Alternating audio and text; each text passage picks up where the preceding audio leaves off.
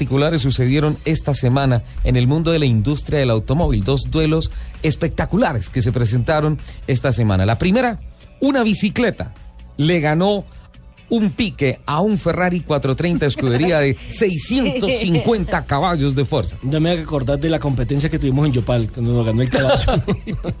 un caballito que Bueno, le ¿y cómo es la- cascó- cómo es la le historia de la bicicleta? La bicicleta alcanzó el récord en el circuito de Paul Ricard en Francia de 333 kilómetros por hora.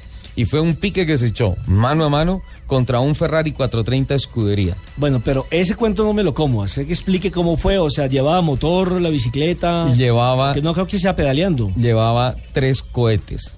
Y se hizo un chasis especial que fue conducido por François Gizy, el encargado de acelerar en 4.8 segundos hasta alcanzar el récord de 333 kilómetros por hora en menos de 7 segundos. Llegó a esa velocidad. Eso sucedió en el circuito de Paul Ricard. Eso está al sur de Francia.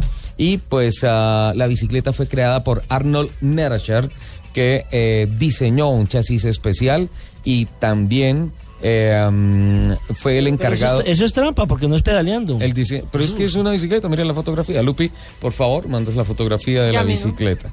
Sí, obviamente no es pedaleando, pero es impulsada por unos, por unos cohetes. El tema es que fue la sensación esta semana que una bicicleta, uno, alcanzara 333 kilómetros por hora y dos, particularmente le ganara el pico, el pique a un Ferrari de 650 caballos de potencia.